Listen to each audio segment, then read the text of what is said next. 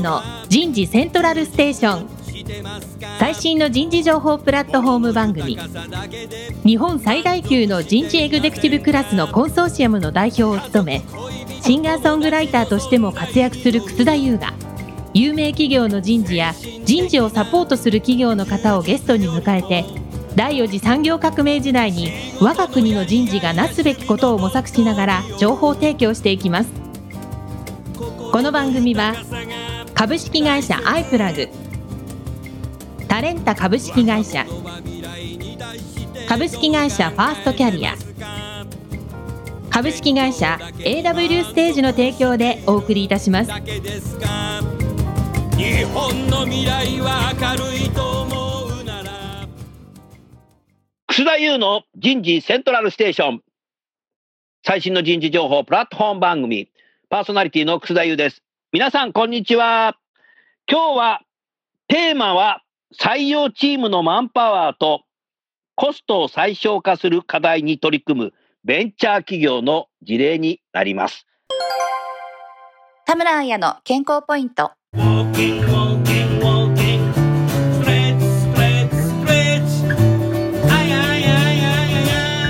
デスクワーク中の姿勢。デスクワーク中は背中が丸まっていたり、常に足を組んでいたり、椅子に浅く座り、椅子の背もたれに完全に体を預けている状態になっていませんか？悪い姿勢で長時間椅子に座っていると、腰の筋肉への負担が増加し、腰に痛みが出てきます。さらに背中を丸めていると、重い頭が前に出て、肩や首に負担がかかり、肩こりや首こり、また背中の張りも出てきます。腰痛や肩こりは日頃から姿勢を正すことで予防することができます。気づいた時にまず背筋を伸ばすことを心がけていきましょう。デスクワーク中の姿勢。早速ゲストの方をご紹介いたしましょう。ソールドアウト株式会社執行役員グループ人材本部長の宮武信之さんです。宮武さん、こんにちは。こんにちは。ご無沙汰しております。ご無沙汰してるね。いやいや、本当ありがとうございます。もうさ、はい。もうずっと何かこう、い部屋の中で仕事してて、はい。毎日こういうオンラインのラジオの収録とか、ラオンラインミーティングとか、オンライン訪問だとか、オンライン飲み会だとかやってて、もうね、もう、あとはもう食うものばっかり考えてね、何を食べようかみたいな。そうなりますよね。もうね、ピザとね、ハンバーグと、とんかつがいれば僕はいいなみたいな。あ、奇遇ですね。僕も同じです。同じなの？同じですよ。はい。もともとっちゃったりしての、そうですね。上司も今、ピザ屋やってたりとかもしてますんで。本当に？はいまた紹介します？先生。おはいお、行きたいね。そうか。はいえ、宮武さんの会社って最近引っ越したっていうけど、どこなの場所？今ですね、水道橋最寄りで行くと、本社、東京本社に、はい、なりまして、はい、なるほど。水道橋にね、水道橋の路地裏なんだけど、はい。かなり美味しいイタリアンがあるからさ、いいですね。収束したら行こ行きましょう。ちょっと久しぶりに、そうですね。ぜひぜひう。。ね。はい、お願いできる。うん。どうぞ今日はよろしくお願いしますこち。らこそ、よろしくお願いします。続きまして、今回のスポンサーを務めていただきます。株式会社アイプラグ RP 部関東 RP グループグループマネージャーの伊藤亜紀さんです。伊藤さんどうぞよろしくお願いします。よろしくお願いいたします。伊藤さん、はいピザとハンバーグととんかつ、はどれが好き？ハンバーグで素晴らしい。すかね。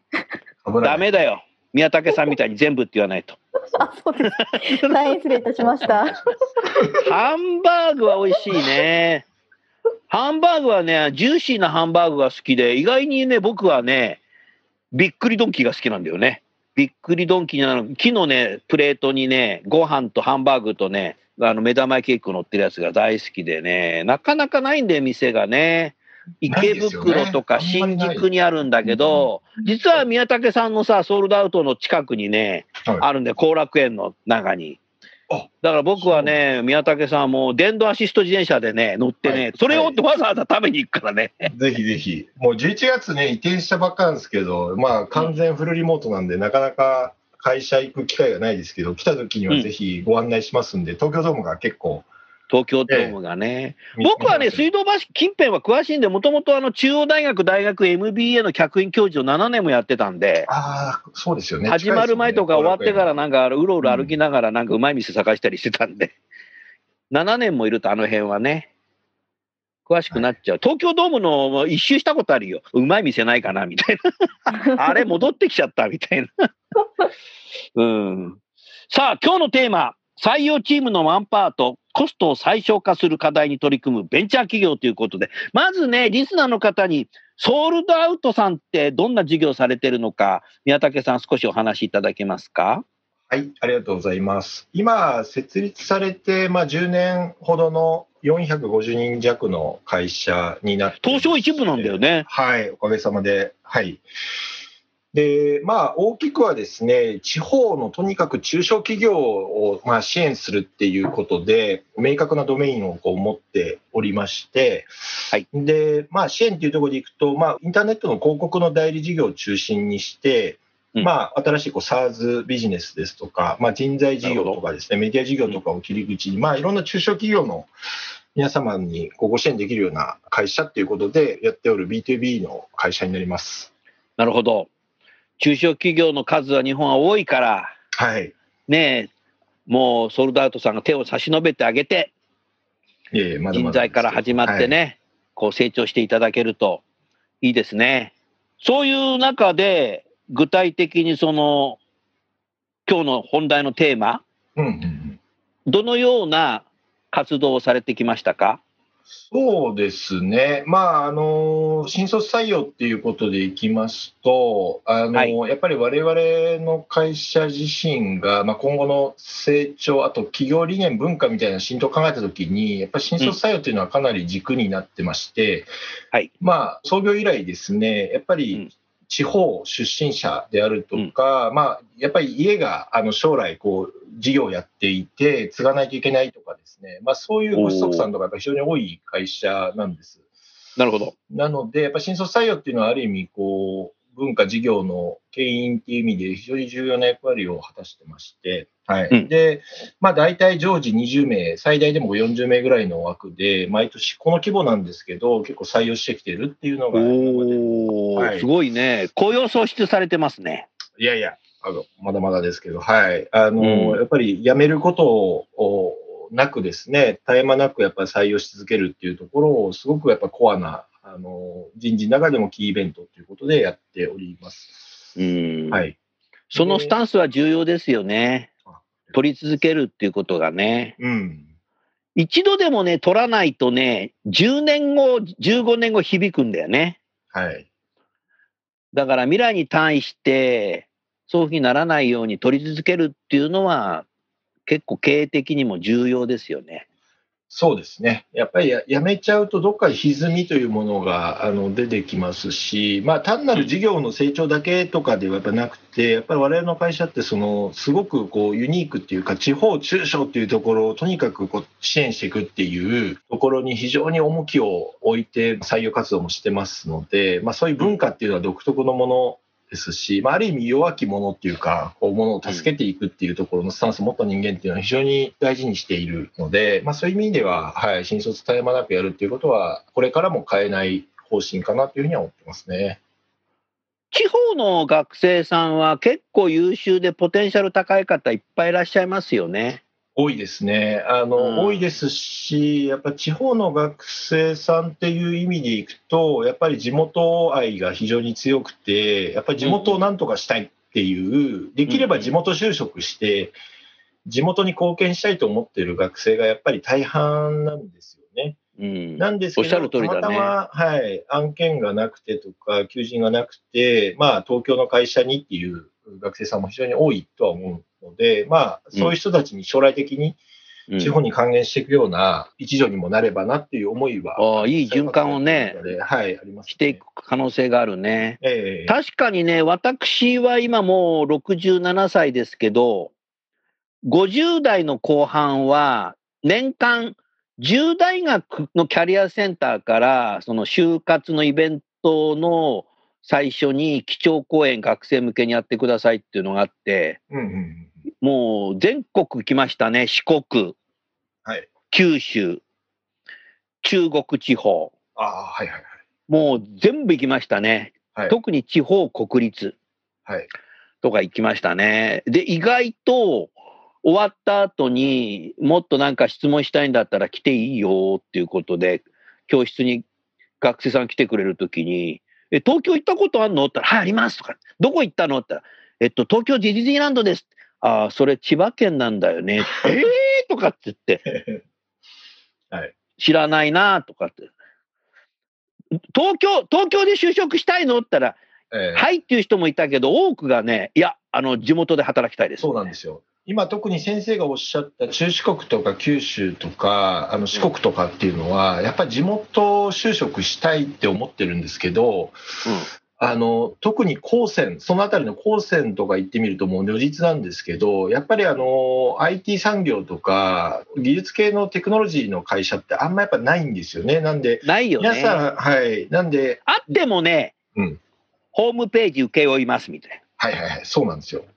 ね。なんで、同地域内での就職っていうところが非常に少なくて、みんな外に出ちゃうっていうところがあって、うんそういうところに対してもう少しこうリーチ、我々みたいな会社、まだちっちゃくて、あの、知名度っていうところでもそれほどやっぱまだまだの会社なんかは、やっぱりうんあの、ちゃんと向き合っていくと、やっぱ採用っていうところの白地っていうのはまだまだあるっていうふうには捉えてるんですよね。な。うん。でも会社の経営の事業のそのスタンスも、そういう地方の学生を取るっていうのも、二つともよく考えるとブルーオーシャンだよな。そうです。まさに。ねその通りです。はい。素晴らしいね。そういう中で、その採用チームのマンパワーってどういうふうに工夫されてるんですか？そうですね。やっぱりまだちっちゃい会社なので、なんか人事担当何人も置くっていうことがこうできなくて、やっぱり誰か掛け持ちでやるみたいな感じにならざるを得ないっていう状況になります。で、20人、40人っていう規模って、それなりにやっぱりこう、トラフィックというか、プロセスもすごくたくさん、あのかかる一大イベントになってきますし、まあ、4月とかってやっぱ新卒の受け入れの準備も3月から5月ぐらいって受け入れして新卒教育してっていうのも走りますので、うん。まあ、そういう意味だとこの時期に少ないマンパワーでどうやって採用していくのかっていうのはやっぱりテーマになるかなというふうに捉えてました。はい。うん、なるほどね。うん。まあ、あの、そんな大企業と違って、あれやらこれやらやらなきゃいけない。でも逆に考えるといろんなことが経験できるので、はい。将来それがみんな血となり肉となるので、すごくベンチャーで働くっていうのは、大変かもしれないけど、将来全部それがキャリアとしてつながっていくのですごくいいことだと思うな。そうですね。はい。なんでうん結構その手段とかいろんな意味での工夫っていうところも、まあ人事のパワー限られているからこそ、やっぱどこに一番こうパワーを割くのかっていうところが一番の肝ですし、やっぱプロセスのところでどうやってこう省力化するかっていうようなものも、その意味ではどうしても新卒されてオペレーションがどうしても時間かかっちゃいますんで、そこをどう省力化するかっていうのはやっぱポイントかなというふうに思いながらいろいろこう試行錯誤してきたっていうことですかね。はい。なるほどね。うん。ありがとうございます。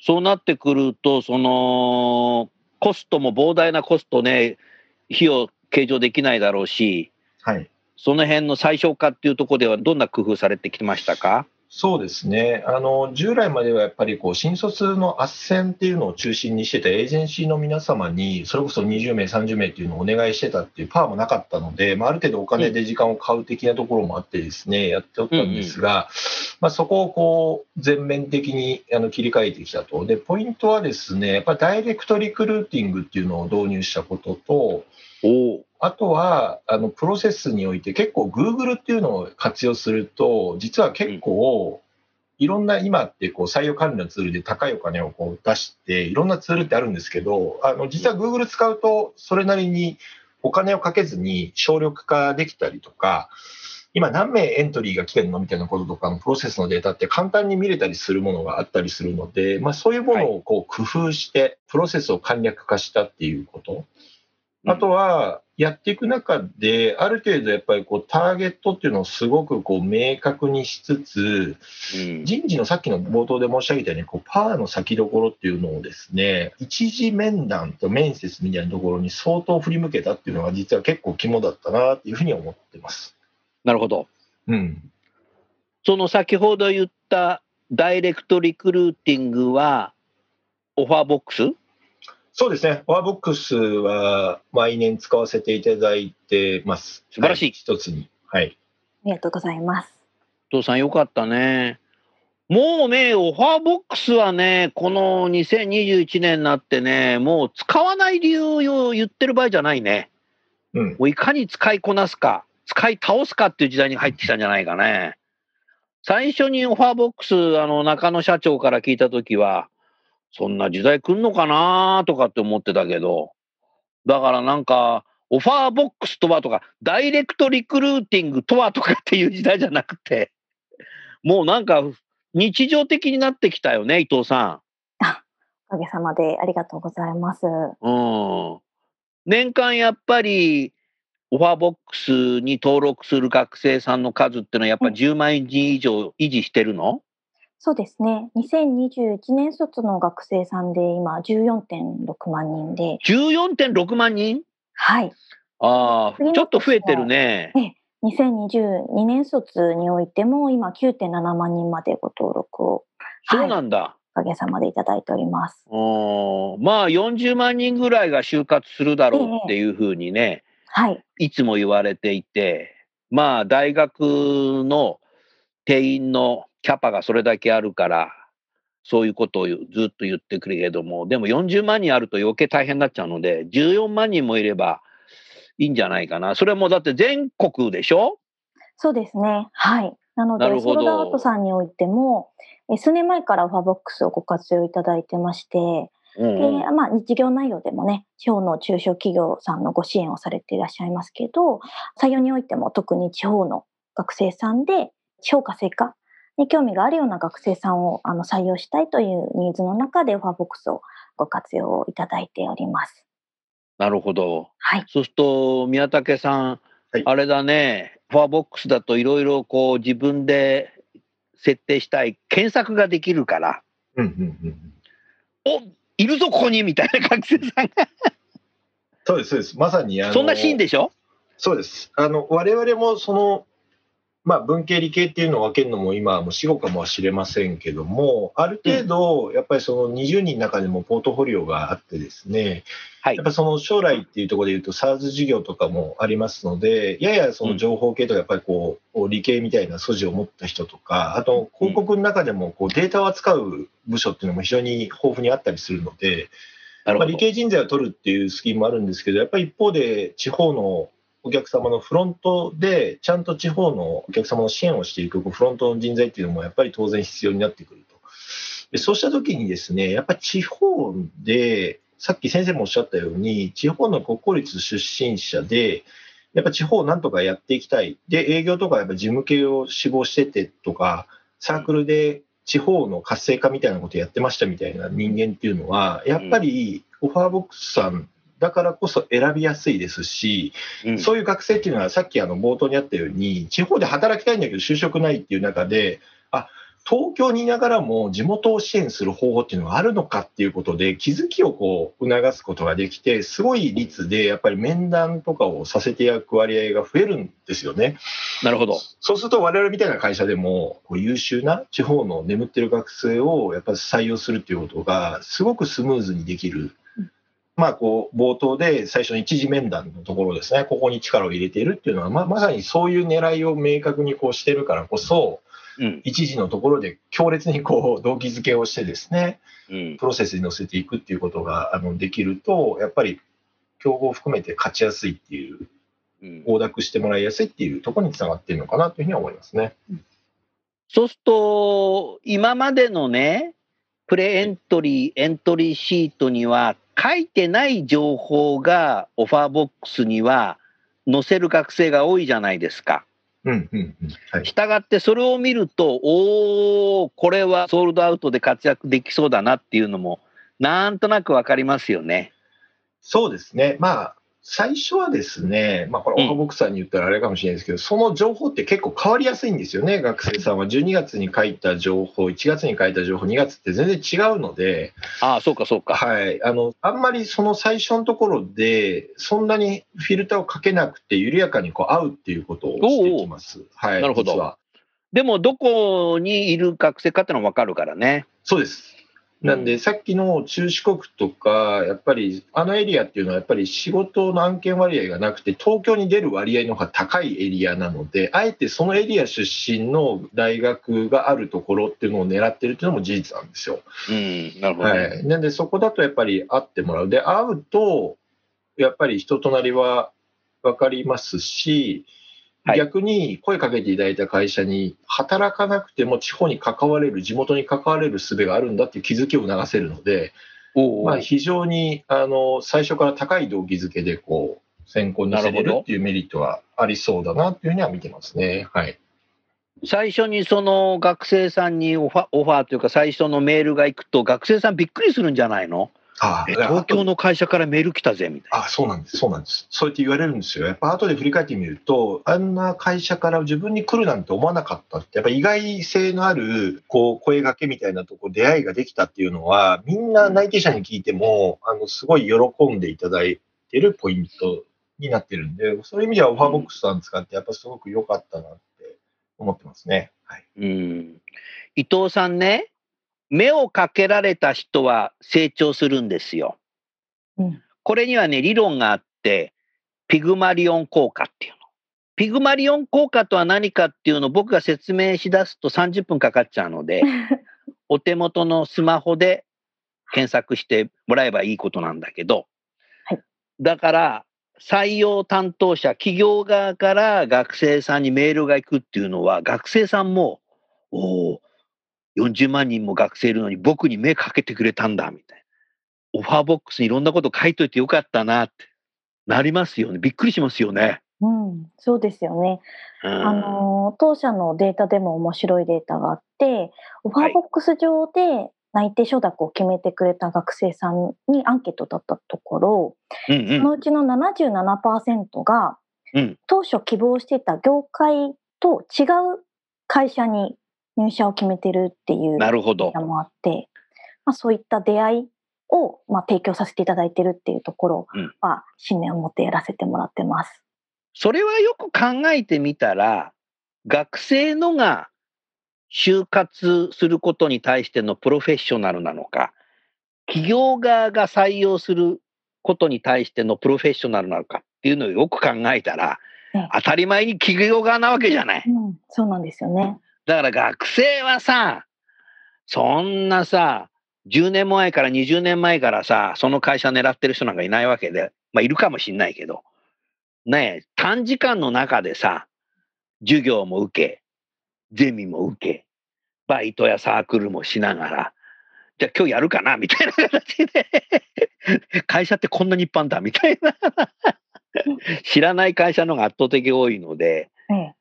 それはどっちがプロなのって考えたら、やっぱり企業側の方がプロになるわけなので、うん考えてみたら、ダイレクトリクルーティングって昭和時代からあってほしかったね。人生から言ったら。うんうん、だからそう考えた時には、その結果っていうのは僕はすごいことだと思うし、逆にそれが必然なのかもしれないね、逆にね。そうですね。なんかこう、コロナ禍においてオンライン化が増えてきて、エントリー自体はすごく増えているっていうお話聞いてますけど、うんなんか従来のように、こう、ターゲットを全体最適でやっていく時代じゃもう今なくなってきてるなと思っていて、なるほど。はい。で、宮武さんのソードアウトさんはそこのターゲットの設計っていうのをしっかりなされていて、その手法の一つとして、まあ、一つのターゲットに対してはオファーボックス、うんその違うものに対しては違う手法っていう形で、個別最適の設計をされているっていうところが、あの、非常に素晴らしいなっていうふうに思ってます。今風な言葉で言うと、きちっとその採用のプロセスをデザインされてるよね。うん、まさに。デザイン思考能力が高いんだよ。宮武さん、大体そういう思考があるからな。宮武さんさ、はい。今、学生さんほとんど家から面接入ってくんの？そうですね。そうするとさ、はい。親御さんも周囲にいたりするんじゃないの？まあ、あり得る。まあ、さすがにあの、バックにはいらっしゃらないと思うんですけど、まあ、聞こえるかもしれないですね。はい。横でね。うん。あると思そうすするとさ、もうはい最終面接ぐらいになるとさ、お母さんとかおお父さんとかお兄さんとかも横で聞いてたりすると、はい。面接終わった後に、なんか良さそうな会社じゃないみたいな。あの宮武さんっていう人いいかもしれないみたい いやいやいやいや。な。だからもうなんかさ、伊藤さん、はい。親格終わってるよ。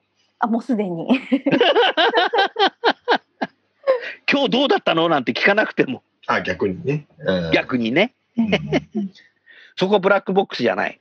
さっき先生、ちょっとこう採用の選考のデザインっていうお話だったと思うんですけど、これ人事からすると、多分ダイレクトリクルーティングっていうのはいいのは分かってるけど、結構大変だっていうイメージってやっぱあるじゃないですか。あるあるあるあるある。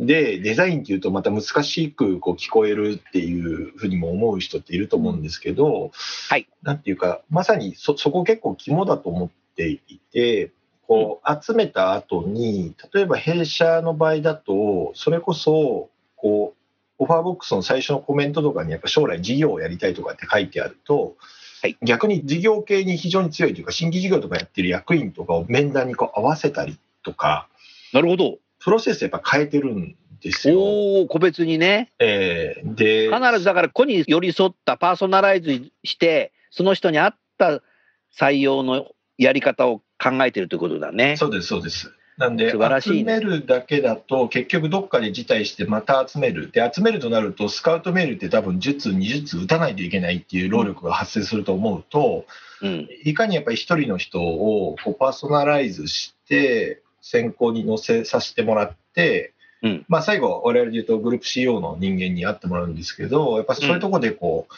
やっていくっていう、あの、一人一人の選考のデザインっていうところが結構肝だっていうふうにも思いますし、あの、いろんな選考プロセスで人事こう入ってトライしてみたんですけど、やっぱり僕一次面接で入らないとですね、学生のグリップって難しいなっていう印象があって、なんか最終面接に近づいていけばいくほど、学生の方が主導権握っていく感覚ってないですか？あるある。学生が選ぶんで、最初選ばれたいというこう思いなんですけど、最後の方になってくると、学生が選ぶかどうかって話になってくるんで、どっちかと学生の主導権が後半になると移ってくると。うんでそういう中で、あの初めましてって言って人事が合ってると、多分本当の意味でのグリップとか、競合と相対したときに、あの一人一人をちゃんとこうクロージングしていくみたいなところって難しくなってくるんですよ。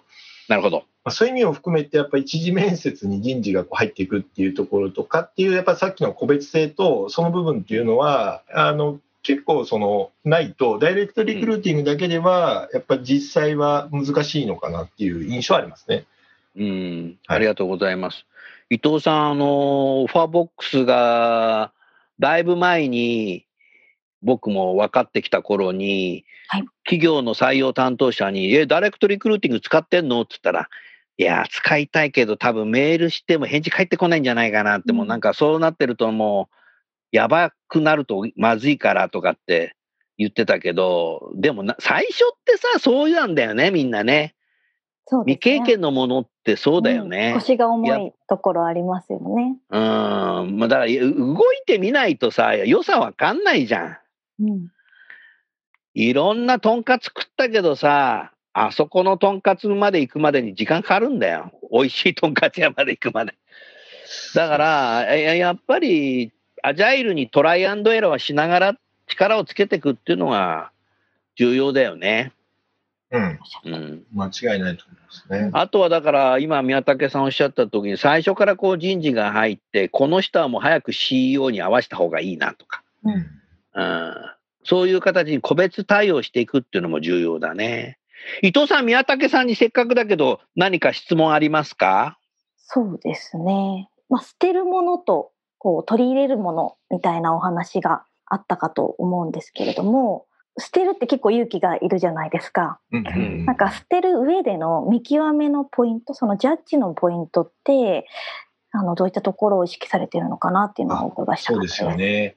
はい。あの、さっき、こう、人事は一次面接が肝っていうお話をしたんですけど、そこにパワーを割くということは、何かを減らしていかないと、面談とかに力入れれないんですよね。選択肢収集だね。はい。で、何が減らせるかって、冷静に見てみると、例えば今まで弊社も、まあコロナ前とかですけど、やっぱ面接の時には必ず事前にエントリーシートを回収するみたいなオペレーション入れてたりとか、うんその面接終わった後に面接評価シートを渡してこうフィードバックをもらうみたいな、こういうのって結構やってると思うんですけど、うん例えばエントリーシートって本当に必要なんだっけって冷静に見てみると、エントリーシートってまあ僕らの学生の時もそうだと思うんですよ。ある程度作るじゃないですか。うんなんで、もう実際面接で見た形が全てなんですよね。なんで、それって本当にいるんだっけっていうと、いらないんじゃないかっていうふうにこう判断して捨ててしまう。おーあとは、えっと、面接評価シートを出してもらうんじゃなくて、それこそ、Google のフォームを使って、一人一人が終わった後にアンケートで答えてもらえれば、もうそれで余計なこといらない。で、メールから来たものにアンケートで答えるだけでいいってなると、もう全部裏のデータの中に面接日程とか評価の結果とかっていうのも Google 上で全部データで格納されてくるんですよね。なるほど。で、見たいときに数字の関数組んでおけば、今何件面接したんだっけっていうデータも出るっていうのがあれば、実はなんか大げさにって言ったらあれなんですけど、その ATS って言われてるような管理ツールを入れなくても、うん簡易なことはわかるし、まあその無駄が、現場の工数もなくなったりとか、まあ、ある業務っていうのはどうせ絶対いると思ってたものとか、みんな履歴書持ってこいとかってやりますよね。写真付きとか言うんですけど、写真なんかも以前撮ってるものだからあんまり関係ないですよね。うんで写真って何で必要かって、普通に考えると入社時の時に本人確認と照合するために必要っていうことなんで、面談する人からすれば本人なんで、もうそれ以上にあの、そのプロセスの段階では別に必要なかったりするっていうふうに冷静に考えると、もう学生に対して持ってこいっていうものとかを極力こう省いていくっていう、なくしていくっていうことをすると、あの学生も人事も回収するっていうコストを全部減らせるんですよ。でそういうところが結構一個一個実は大事で、やっぱり一気に集中しますから、一人一人のデータを格納したらちゃんと管理しないといけないので、うんそうすると管理のためにちゃんとフォルダ作ってとか、印刷してとかっていう工数がかかってくる。で、これをもうなくしてしまうっていうことを一個一個やっていくっていうことが、当たり前と思ってることをなくすっていうことを結構細かいんですけど、それをやったっていうのが結構大きかったかもしれないですね。はい。おーすごい改革だね。でも、宮武さんの話聞いてて、そりゃそうだって考えたよ、思ったよ。そう、そうなんですし志村けんみたいだけど言い方が。そりゃそうだ、みたいな。いやいや、おっしゃる通りだよね。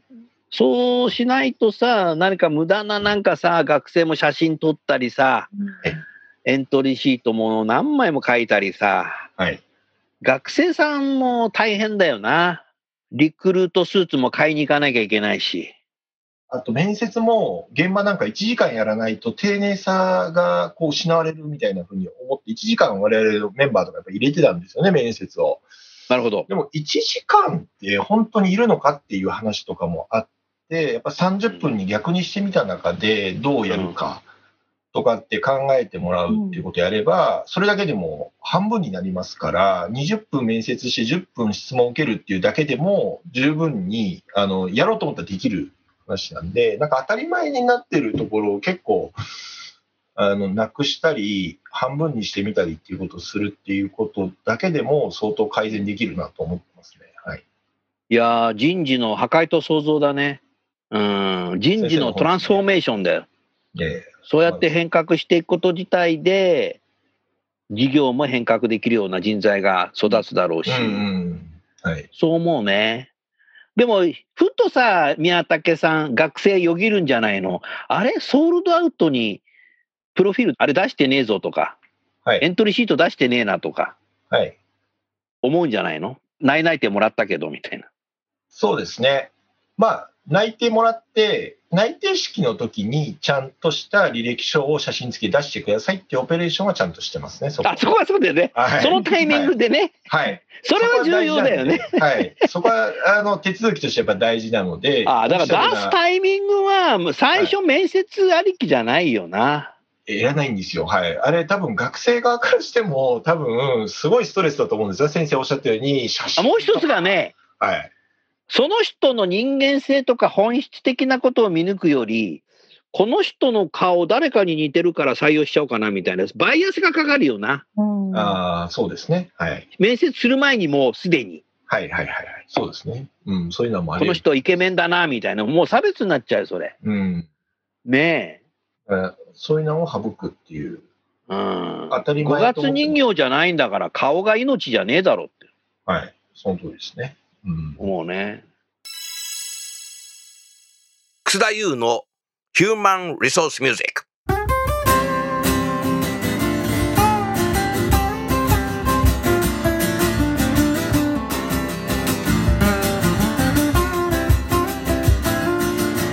今日お送りする曲は、私のセカンドアルバムの中から、悲しきパターナリズムになります。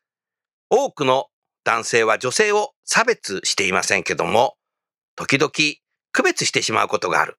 これがなかなか女性活躍推進が進まない理由だということで、えー書いた曲になります。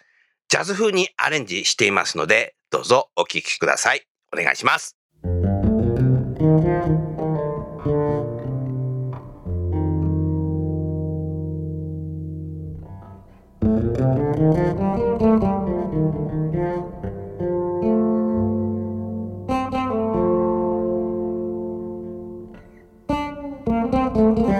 Mm-hmm.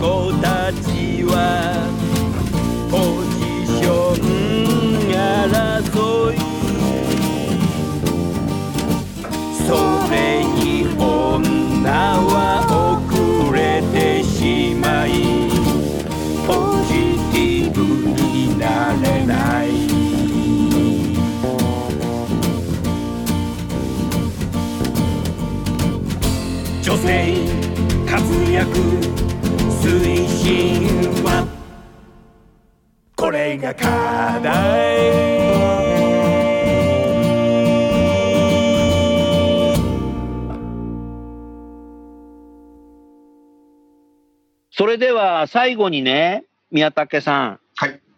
リスナーの皆さんに何かメッセージを添えて番組を終わりたいと思います。その前に、伊藤さん。はい。伊藤さんもリスナーにメッセージ添えて、まず最初に。はい。あの、実は私、元人事なので、そうだよ、あなた企業の人事にいたんだよね。そうなんですよ。なんで、あの、聞いている皆さんの、あの、とっても気持ちもわかりますし、あの、事務作業を含めて人事の方、すごくこう、忙しくしてらっしゃるなっていうのをすごく分かっているところです。で、ただ、あの、宮武さん今回おっしゃってたように、こう、割くべきところにしっかりリソースを避けていけば、あの、結果をついていくかなと思ってますし、その全体設計の含めたご提案のサポートも、あの、ファボク通じてできればと思ってますので、はい、よろしくお願いします。ありがとうございます。それでは最後に宮武さん、リスナーの方にメッセージを添えてください。はい、ありがとうございます。あの、今日採用ということでお話をしてるんですけども、なぜ我々がその個別性っていうのを大事にしてるのかっていうところが、実は結構やっぱり大事だというふうに理解してまして、やっぱり人事の大事な方針っていうところが、その多様性と成長機会っていうのを、まあ、一番大事にしてます。いろんな個の個人の持ち味が生かされるっていう意味での多様性なんですよね。うんなので、非常に個々っていうものを大事にして、思いっていうのを非常に大事にしていくっていうことを、まあ、いろんな人事施策にそこを一気通貫させているっていうのが、実は結構ポイントにあります。だからこそ、採用プロセスにおいても、一人一人っていうところをこう大事にしていくっていうところをあの表現してるつもりです。うんまあ、そういった意味で、単に採用成功のためではないと思いますし、人事だからこそ、やっぱ入った後の方がむしろ非常に重要な側面になると思いますので、やっぱりいろんな意味でのこう人事施策、人事思想みたいな、ポリシーみたいなところとうまく人事の施策っていうのがこう紐付けるようになるような世界観っていうのを築いていくと、非常に学生に対してもより思いっていうものが伝わるのではないかなというふうには感じます。はい。あの、今日はありがとうございました。はい、ありがとうございました。それでは最後にゲストの方をご紹介して番組は終わりましょう。ソールドアウトの宮武さん、アイプラグの伊藤さん、今日はどうもありがとうございました。ありがとうございましたありがとうござい。ました。